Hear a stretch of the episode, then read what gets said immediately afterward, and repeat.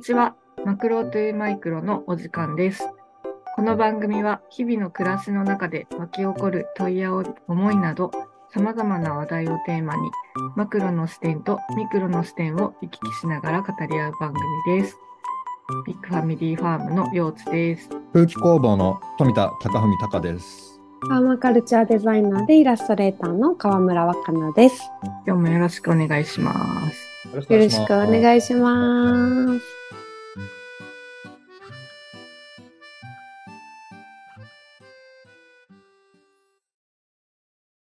新年明けましておめでとうございます。おめでとうはいはい、ございます。明けましておめでとうございます。明けました。はい、2回目ですが、和暦の新年がね、今日明けるということで、はい。はい。新年1回目の放送となります。お聞きいただきありがとうござありがいます。とうございます。はい。5月の時期に。まあね、いあの、ちょうど一番寒い時期ではあるんだけどうん、なんとなく、この冬、冬と春はうん、ちょっと暖かいような気がするんで、うん。まあ収録日はね、そんなに寒くないんですけうど、ん、お、お正月はどう、どうなのかなと思いながらうん。過ごしております。はい。初日の出が見れてるかな？みたいな感じだね。うん、うん。まあ、割り切りと、あの、関係なく、あの、新暦くグリゴレオリ暦のお正月、言えてない、の時に、あの、弟がね、私いるんですけど、うん、え対して、あの、仲良くな、ないんで、本当にお正月に年に一回会うぐらいの弟が、なんか最近、山登りにハマっているらしくて。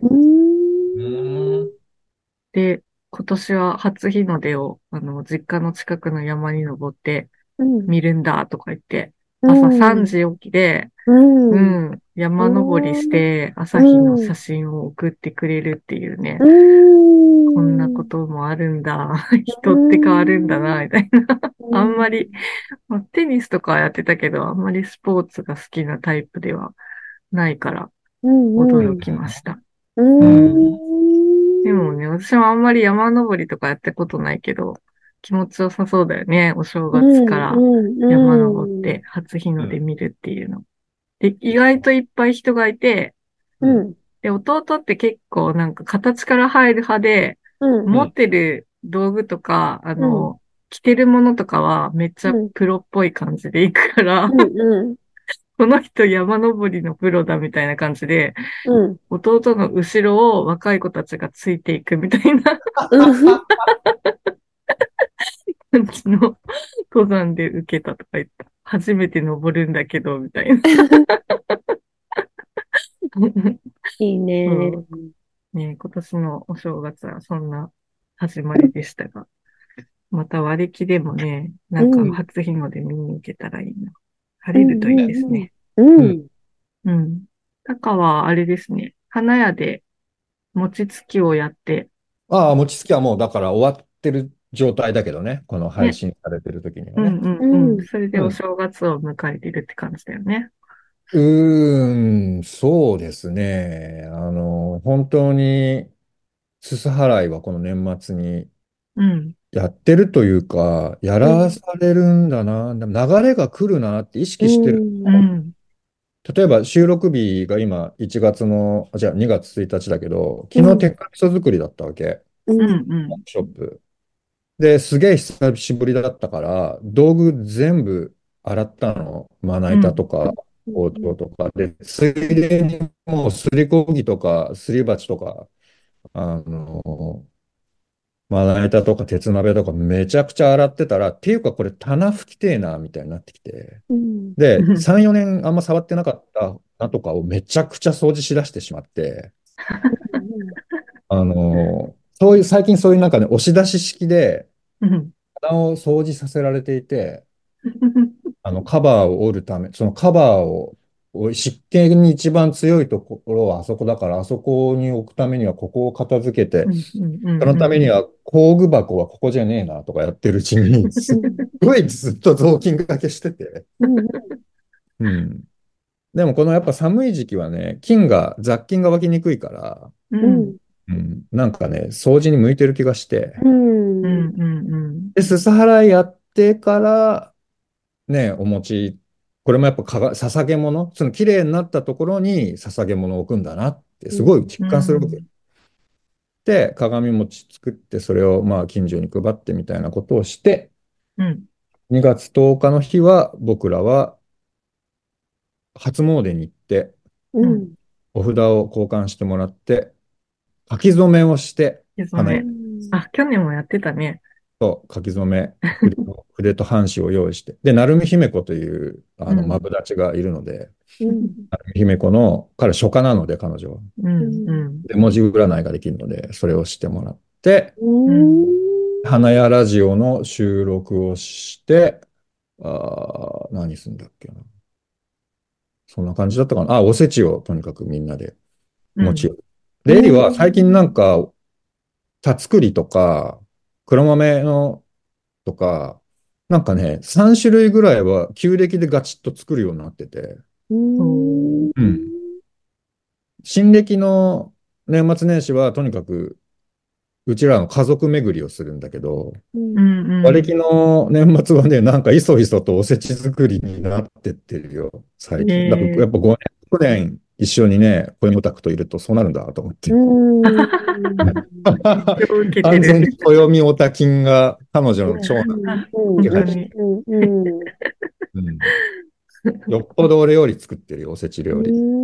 彼女、ポットラック大好きだから。おいや、とにかくもう、鏡餅の時もポットラック。元旦もおせちでポットラック。七草がゆの日も七草がゆとポットラックとか言って、やったーとか言って、なんか超ウキウキです。うんいいね。楽しそう。七草がゆで結局めっちゃ食べてそうだね。うん そうだね。うん。食べ過ぎたけど、七草食べたからいっか、みたいな。胃薬飲んだから食いすぎてもいい、みたいな。うんなるほどね。うん。七草がゆも、あの、準備し始めるの？タカさん。結局、七草がゆってさ、うん。中にどう伝わってるか、もはや俺らはオタクすぎてわかんないんだけど、あのー、もともとのもともとは、う。うんん。厚物ついでっていう、すっごい熱い粥を食べることで、うん。お腹を温めるっていう中国からの風習、食用上の風習と、あとその若菜摘みって言って、うん。立春の頃ってさ、うん。一番寒い寒さが緩む瞬間でもあるわけじゃん。ギュッと縮まってちょっと緩むっていうことじゃ。うんん。うん。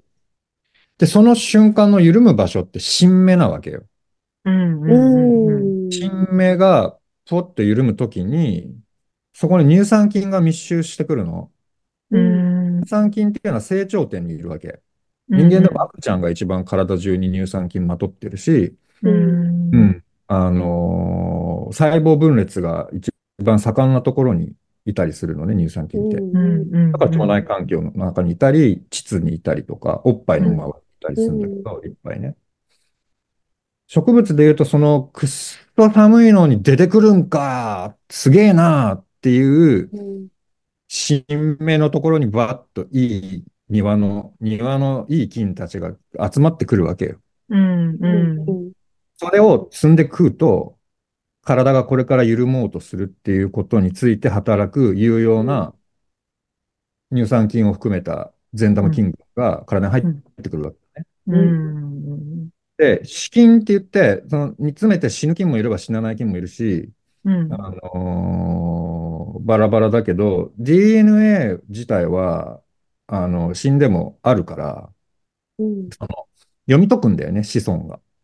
うん。うん。だからすごいいい菌を庭から取り込んで、それが腸内で死んだ状態で体に入ってきても、その腸内細菌に影響を及ぼすの。うん。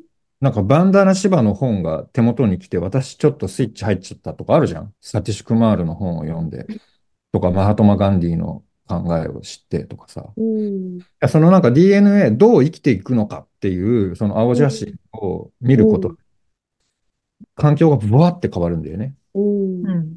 それをしてから1年の仕事や動きをしていきましょうっていうのを正月から7日目にやるわけだな。うん。うん。人日の節句っていうんだけどさ。うん。うん。うん。7日間いろんな動物に感謝とお祝いを捧げていくんだよ、正月から。うん。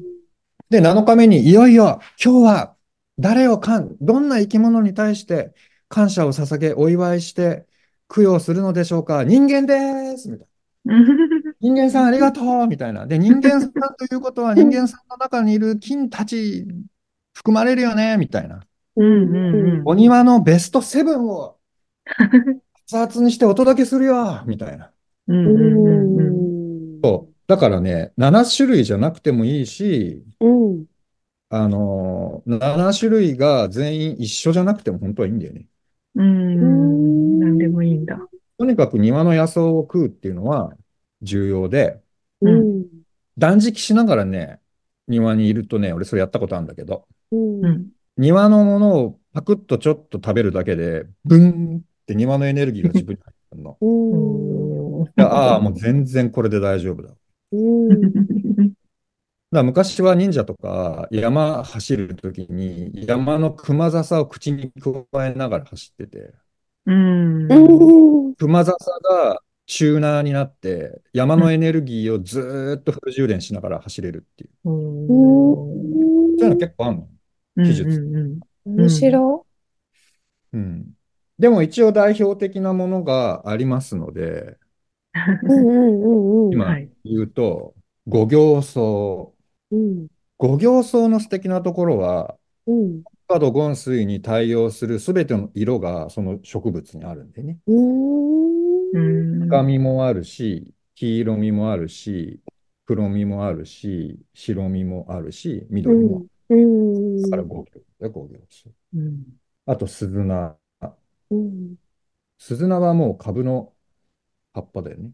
うんうん。鈴代。うんで、鈴代は何でしょう？白ん？え、なんか大根みたいなのなかった？大根です。大根の葉っぱです。大根の葉っぱ、あるある。あとは、タビラコとも言うし、仏の座とも言う。結構、うんうん。なんかベターっといくやつ。うんうんうんうん。あと、セリ。うん。で、ナズナ、かっこペンペングサうんうんうん。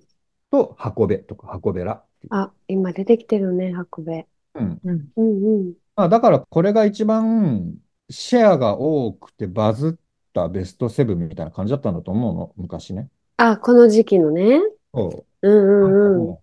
私よくわかんないし、もうみんながいいねって言ってる7つでいいわ、みたいな人もいたり、いうんうん。や、うちはもうここにあれを入れるわよ、みたいな。だってうちの地域はもうあれ育ってきてんだし、みたいなね。うん。うん。うん。ローカル七草とかも多分あったんだと思うんだよね。うん。そうだろうね。あったかいところとまたね、う。うんん。東北とかだ、九州また違うだろうしね。うん。へえ、面白い。全部あるわ。ん そう。今の時期だと全部ある。やっぱり1月の7日だと、ないよねって。ね。そう、あの、うん、そうなんだよね。平和かなをつむ、つむ、積もバカな罪。うんう。テンション上がるよね。正月からさ、野草、うん。うん、やっと芽が出てきた。野草をうん、さ、うん、摘んで食べるっていう行為そのものがうん。おめでたいというかね、うん。自然とともにあるっていう。なんかさ、やっぱりその人日の節句にそれやるっていうのはディープな意味もあると思ってて、うん。人間っていうのはもともと農耕から始まったんではなく、うん。なんだこれ、むむむ、うまいみたいなさ、うん。うん、で、こいつちょっと種取っときたいとかさ、なうん、ったりうん、して、だんだん栽培って方になってってるわけだから、うん、うん。原点回帰だよね。自分の庭に出て、うーん、うまそうなのを積もうみたいなさ。うん。うんうん。で、俺、宗谷会に勧められて、うん手を使わずに庭の作物を食うっていうのをたまにやるの、こうやって。あ、む、むしゃむしゃむしゃむしゃ。なんか手で積んだ後食うのよりも直接入ってくるわけ。土と、俺の口と 根っこと土がつながる瞬間なんか生まれるわけじゃん。うんうんうん。なんかすごくいい、いいね。動物的な感覚やね。うん。本当。じゃあ、このラジオ聞いてる人は、七草がゆ間に合うと思うので、一応い2月の16だよね。うんきっとね。または花屋に来てください。昼頃。そうすると、とにかく多分エリは間違いなく張り切って、あうんー、なんかさがいを炊いていると思います。ポットラックと七草、七草がゆ、どっちも味わえるってことですね。ということですうん。出前もできます。ううんん、いいですね。なんか去年も七草がゆの話したような気がするけどなんか。してた気がするな。あー、本当。でもなんでかも意外と新鮮だった、今。うん。なんか改めて聞い聞いたんだけど、うんうんうんそうそうそう。なんかその、テンションの上がりようがね、暦オタクの。うん。うん。やっぱこれはおめでたいことなんだなっていううん。ことを思い出せうん。ました。うん。めでたい、めでたい。もううん超うん幸せ。うんうんうん。あと俺やっぱね、養生と暦が結びつくのがめちゃくちゃツボなんだと思う。うーん。大好きだとか思うんだよね。そういう風習大好き。やってたんすかみたいな。うん。超嬉しいし、超リスペクトみたいな。うん。うん。うん。そうだね。なんかさ、く、暮らしと自然と、その食べることとか、うん。すべてがこう、つながってる感覚が日本の伝統文化ってあるじゃん？うん。ね、その、7日に七草がゆた食べるっていう、うん。美しい、もうそれを聞いただけで美しいって思う、思うのは自分が日本人だからなのかもしれないけど、うん。うん、なんか、そういう美しいものがたくさんあるよね、うん。うん。と思いました。ね、あの、今年はどんな年になるか、と、グレゴリオ歴の1月1日は本当に大変なことが起きてしまったんですけれど、それから1ヶ月経ってね、うん、うん。あの、前向きにいい年にできるようになるといいなと願いを込めて、またうんスタートしていきたいと思いました。うん。はい。若菜さんは、あれだよね。絵本が、なんかあの、チェックインの時、うん。受受賞したみたいなこともあるから、うんあの、また今年、そういう動きもあるのかもしれないし。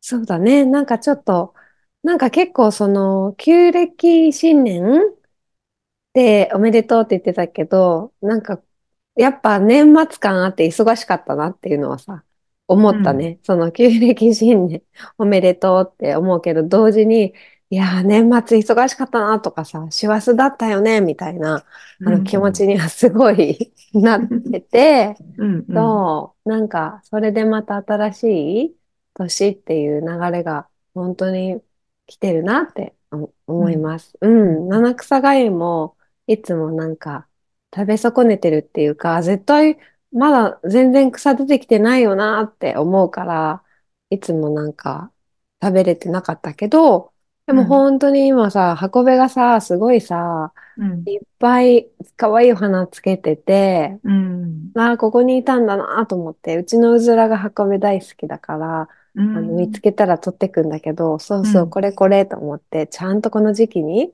あの、出てくる、うん、なあと思ってて、そうそう。昔の人は本当によく見つけたなって、うん、うん思ってね。楽しみにしてます。自然が暮らしにもっと近かったんだろうなって思い。ますね。今、七草見つけたくても、周りに草も生えてないみたいなうん、暮らうん、しをしてる人も多いからね。うん。うんうん。七草キットもあるもんね。よくね。そうそうそう。